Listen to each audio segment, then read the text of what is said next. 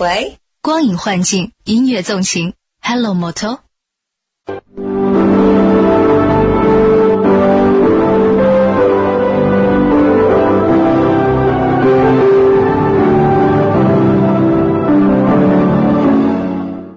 锵锵三人行，大家好，今天是王斌老师大乔啊，把张扬导演，咱们在香港做过一回节目，对对对。这回又来了，来了呢是因为你的新作啊，落叶归根，对哎呦，先是我们组里女同事推荐我去看，你看他们都用什么形容词啊？说呀温馨呐、呃美好啊，说怎么那那么一个镜头，我说这到底是个什么呢？哎，我就去看看，咱们可以先给大家看一段赵本山演的，哎，我觉得这是本山大叔演电影演的最好的。当之无愧的最好的演员。我怎么了说，我说他如果真的不得最佳男主角的这个片子，天地不容，他演的太好了。所以啊，我这咱咱们先看看这段子，咱先看这段子。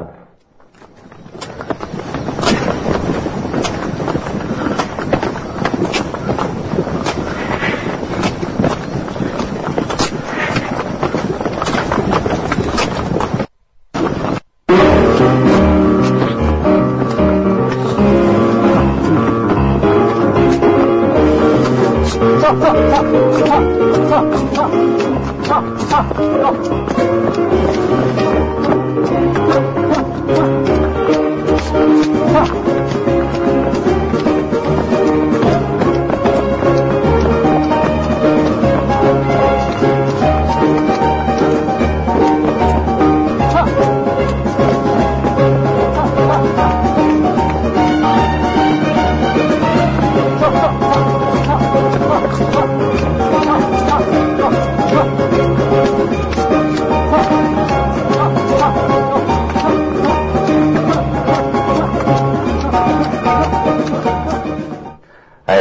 我前几天还看一个讲什么武术家的书，里边说练拳的材料是什么材料？就说跟大戏子一样，说大戏子三百年能出一个，就成了精。就是说他这种眼里看见什么，身上就能有什么。我觉得赵本山就就就有这天赋。对，他在表演上，我觉得绝对是那种呃即兴的这种发挥的东西特别强，就是真是呃你你你不知道你自己很难去预估说他能把这个东西演成什么样，但是他一出来，大家就觉得非常准确。嗯。真是。我们的有话好好说的时候，有一段赵本山拿着话筒在楼上喊安红那段，嗯，那很多台词，包括你即兴发挥那个状态，全是他自己临时就在现场临时冒出来的，嗯。所以你对他表演是有期待的，你你不知道下一秒钟他突然又蹦出一个什么样的让你哎呦那种精彩的那种表演段，你比如刚才那段，其实就是他的即兴在什么地方呢？就是我们的设置嘛是肯定呃牛来了，他等于呃觉得要和牛去赛跑，哎啊，但是他呢就是说，这个看着那个人啪啪拿着鞭子抽这牛，他自己给自己设置一个就是。突然自己给拍了自己屁股三下，然后拉着车，就是，但是呢，你觉得这个东西他在那个那个环境里，他其实很真实。嗯这个小人物他给自己一个鼓鼓劲儿的力量是什么？自己拍了自己三下，然后他的幽默感和所有的那种生动的东西就出来了。而且他的这表演呢，就塑造出一种民工啊，呃，跟我们平常感觉的不同的对民工形象。这咱刚才没说，你有这个他这个这车里拉的是什么呢？拉的是一具尸体。对，所以说你这个题材啊，我特别有亲切感，因为当年就我报道过，就是千里背尸嘛，就农民工就是说呃老乡死了。但是要入土为安，为安。所以跋涉千里，当时是在广州火车站，对。把个尸体装箱被警察查住了，对对。这新闻当时轰动全国嘛，对。但是你看，我在这本山大叔身上看到什么呢？为什么他们讲啊？说电影很纯净，很很光明。通常咱们说起民工来，觉得那就是生不如死，弱势群体。其实当你说弱势群体的时候啊，你给他就贴了个标签儿。标签儿对。对，其实他可能也仗义，呃，他也有快乐。在那么苦的生活里哈，哎，他也有幽默感，这东西我觉得是个人性的闪光。对，就是我我做这个片子的时候，其实呃那个感觉就呃，包括新闻刚出来的时候，所有人都会觉得这是一个特悲的故事，嗯，然后特别这个怎么说呢？一定一定是充满了这种苦难，充满了这个悲伤的这么一个故事。是是是那我自己后来为什么觉得把它要塑造成赵本山这么一个人物？嗯其实我脑子里就是觉得，就不管生活在什么样的阶层的人，就是我们现在去看这下边的这种，就比如民工阶层，我们总是说他弱势群体，其实就像你说的贴了个标签儿。当然，就是说他可能在整体上来说，他在这个社会中没有确实没有一个发言权，没有一个话语权。但是我相信，在这样生活在底底层的这些人，他内心一样有他的快乐，哎有他的对生活的那种希望。那我自己其实塑造这个人物的时候，我就在想，这样的人，他们怎么在那样的环境里边，一个困难的、苦难的环境里，他们怎么去面对这种生活，用一种什么心态去面对这种生活？我印象最深的就刚才那个拉板车的这个，接下来不有一段是推轮胎的嘛？嗯赵本山表演对弄漏在漏在对漏在轮胎里，因为因为他实在是太累了，也也走不动，要上山就推着轮胎走。赵本山有一个表演，就是轮胎往下滚的时候，他高势阔步，胸椎都强昂，有的进行曲那个。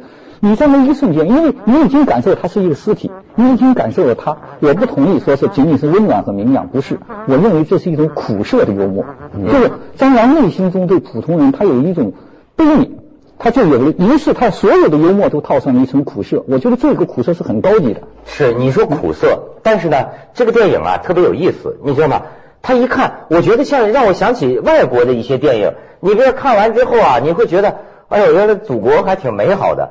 呃，然后呢，因为它的这个用光、风景都是挺干净的，这这好像不像咱平常看见破破烂烂的那种。所以它是一部中国式的在路上，哎，在路上是中国式的。而且我知道，你比如说这里头不是说都是好，有很多他揭示很多问题，比如说这个呃包包工头给的五千块钱都是假钞，这么骗这个民工是吧？而且这个中间也有很多也有坏人是吧？呃，都属于人性之常的那种坏。对可是也不知道为什么呢？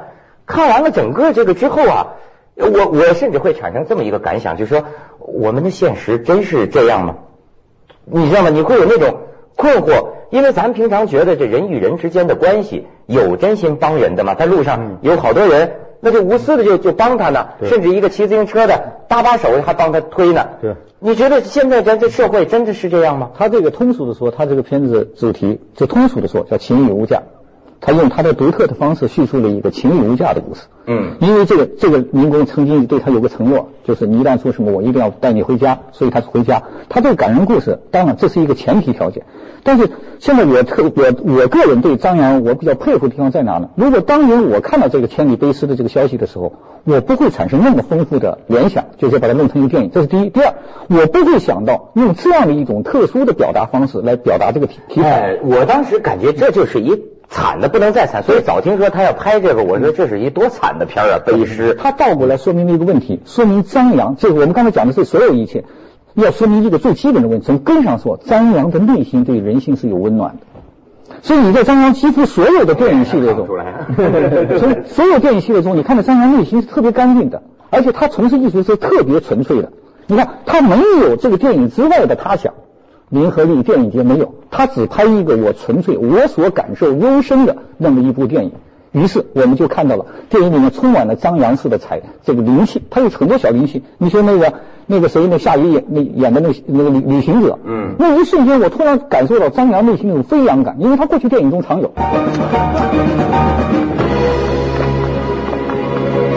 来呀！来呀！上！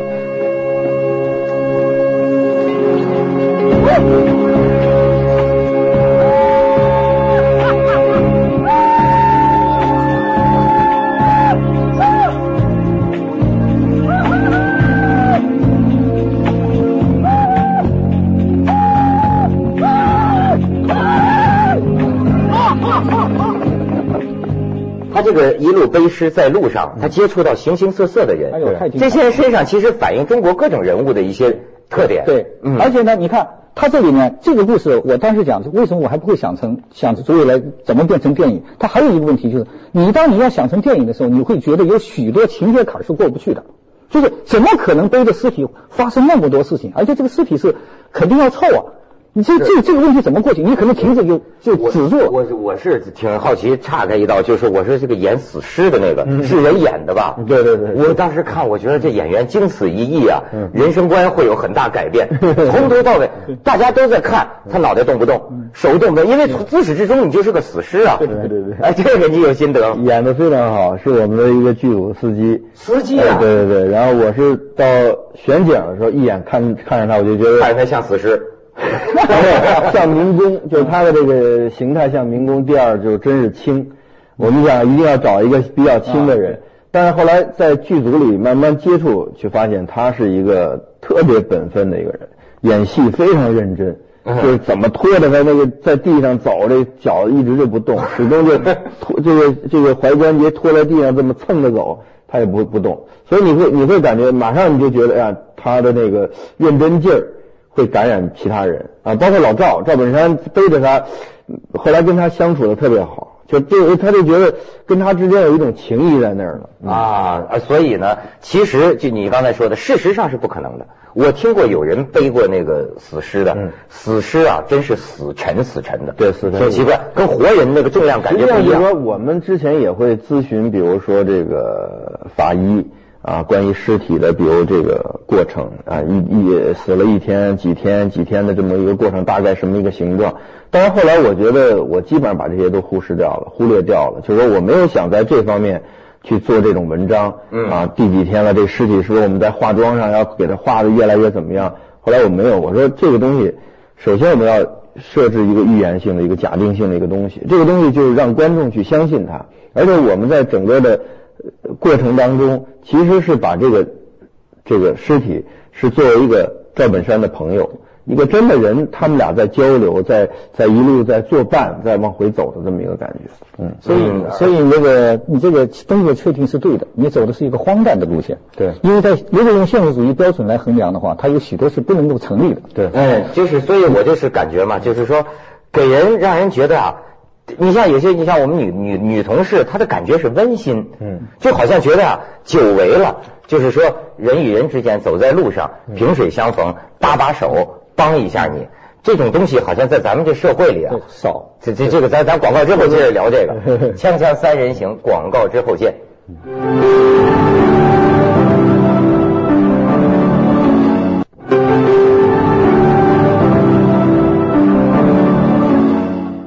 所以就说现在咱们谈电影，人都说了嘛，就现在的这个中国电影啊，往往传递给大家一个信息，就是人心大大的坏了。嗯，这个其实也是如实啊，就现在这社会不是说他妈道德崩溃吗？因此呢，你就说你这个电影是虚构，我就会觉得这是中国吗？哎，你沿路观察到的，你觉得咱们现在的这个人与人的关系，其实就是说，比如说我自己也呃很喜欢去旅行，也到处开着车到处跑。呃，那比如在这个电影里边，我也会设置一种群体。呃，这种群体，比如在这电影里边有两段，一段是劫匪给他们劫了以后，郭德纲然后呢，这一车人把他给轰下去了。嗯啊，然后这个是最后泥石流的一段，很多这个呃没有拉过他的人啊，但是被泥石流堵在那儿。但是赵本山背着这个人，我我经过了你们，就那那两个群众的场面，可能是我对我们现在的现实生活的整个社会的一个基本的一个一个认识。确实就是说，对我们的整个社会来说，这种呃人和人之间的关系相对来说是是冷漠的。你像比如像真实的那个，你像我在深圳，那我想起来的说民工砍手党啊，嗯这这是对工作找不着之后，就是表情确实是呆滞的呀。嗯抢你手机，你去抢，嘣一刀，手就下来。这但是当然，你后来你想啊，实际上是在你的脑子里给了你一种脸谱化的理解对。我觉得这些人跟我们是非同类的嗯，非我族类，这跟我们不是一种人。我们的感情他未必有，甚至我使用过这样的词儿，因为我采访过有的那个要判死刑的嗯那种曾经当过农民工的嗯，当时我采访完了，我会跟他们说，我说我怀疑这些人是不是情感缺失。嗯跟我讲我怎么杀人的，我怎么抢人的，我这毫无表情，也不知道害怕，也不知道什么。你看我的这种理解和你塑造出来的，你塑造出来的感觉是哦，原来都是我们可以理解的人。嗯，就我自己一直觉得，其实人人不管在社会什么阶层，我觉得都是一样的人，对我来说都是同等的。就说所有我自己觉得，比如里边这里也塑造了很多的，比如说我我们叫职业上，比如说劫匪，嗯就是代表可能坏的，呃，什么黑店的老板或者是什么发廊妹，他很多就是有有有所谓标签性的社会上对他的一种一种认同的东西。但是在我的电影里边，我觉得始终我在强调，他人这不管什么标签的人，内心他都有他很善良、很温暖的那一面。就是人，所以我这个电影，我觉得一直你是觉得是真的吗？是真的。这不和你对我们目前社会的我我这个跟社会没关系。我觉得你不管你不管整体的社会你多么多么冷淡，多么多么冷漠，但是在每个人内心，他都有他最温暖的那一面。就是说，当你碰触到这样的东西的时候，人和人之间有一种碰触的时候，哎，那个东西可能就给调动出来了。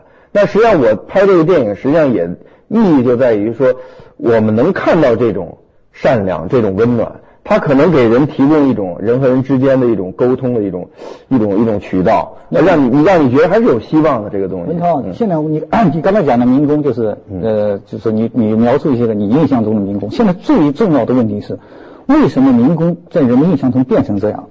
他们在我们很多人看来，其实是我们不去关注他们的。嗯他们的生活，他们的喜怒哀乐是跟我们没关系的。因此，整个社会当都是对用这样的眼光和态度对待他们的时候，你想他们是不是会被扭曲？于是，他们有很多在我们看来的犯罪的冲动，除了他们个人要承担责任之外，社会是需要承担责任的。所以你说你要是是这个真实啊，是什么都有的，看你提取哪一个部分。对我们从报纸上看到的太多的是恨，我记得很清楚。比如说一个杀人犯，当年在深圳一打工仔，记者一采访他，他走进城市，说我看见这些高楼大厦，我就只有恨，这楼是我们盖的，嗯，但是你们不准我们在这里。边对，你看这个恨，但是从另一方面来讲，你知道当时我们研究这个 特别有意思，这些民工啊回到家里那是大孝子，对。村里人都说这是个好人，热心帮助别人，哎呦挣点钱的给父母盖房子，但是为什么他对城里人他能动刀子？嗯，就是说你你这个人性当中什么都有，对。你要什么？我就觉得像这些农民，他们实际上最大的问题，就像你刚才说的，他们实际上是失去土地了。对。本身已经农村里没有那么多人口啊，没没有土地了，然后跑到城里来，城里又不是他们的家，城里人实际上又又觉得你们是外边的人，没错。所以对他来说，他是处在那么一个回又回不去，在这儿我待也待不下去的这么一个阶层，他就自己就变成。有点无鸡六兽了，有点就是说我我的根到底在哪儿？他比较渺渺茫飘零者，他很飘零，成为一个飘零，就心理上、心理上都在飘零。所以他说这个农民呢、挺有幽默感，其实是的，就是说，呃，我这就说到前两天南方周末是呃韩少功采访，韩少功这人呢，每年有半年在农村住，他就说啊，其实是我们通常对农民的印象，中国人传统印象叫贫弱愚昧，嗯，就是那么那么那么个呆呆。其实呢，这个农民，比如说语言。很形象化，很幽默。比如说，觉得韩少功老住在他们这儿，对他们很好。几个农民呢，就去上上上上他门儿说你你对我们这么好，我们商量着将来你死了啊，把我们埋到我们村东头。结果后来人家说这其实挺有意思。咱们去一下广告，嗯锵锵三人行，广告之后见。我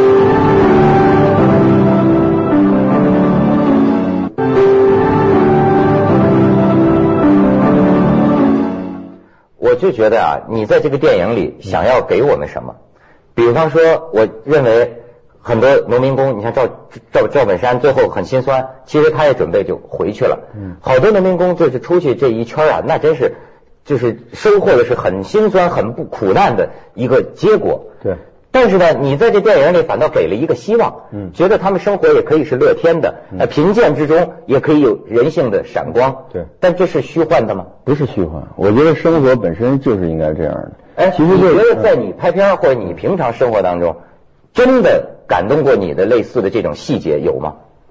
呃，让你能观察到的？怎么说呢？就是说，其实都是点点滴滴的，可能没有说那么一下子说好像一个多大的事儿要把你感动，但是很多东西就点点滴滴的。比如说像我们去旅行，经常就是比如下雨那段的那种，可能就是我们在生活当中经常遇到的这样。我在路上比如就会看见一个呃那种骑个二八车，然后还插一面国旗，比如在香格里拉那边，经常就看，然后你你问他说你你这个骑了多长时间了，都是两三个月以上出来，然后都是在往西藏在骑，然后有一个老头老太太两个人，我在丽江碰见的，呃自己坐的小车。就是能躺着这么骑的，一老头老太把锅啊盆啊搁在后边，俩人就这么骑着，要 要骑到西藏去。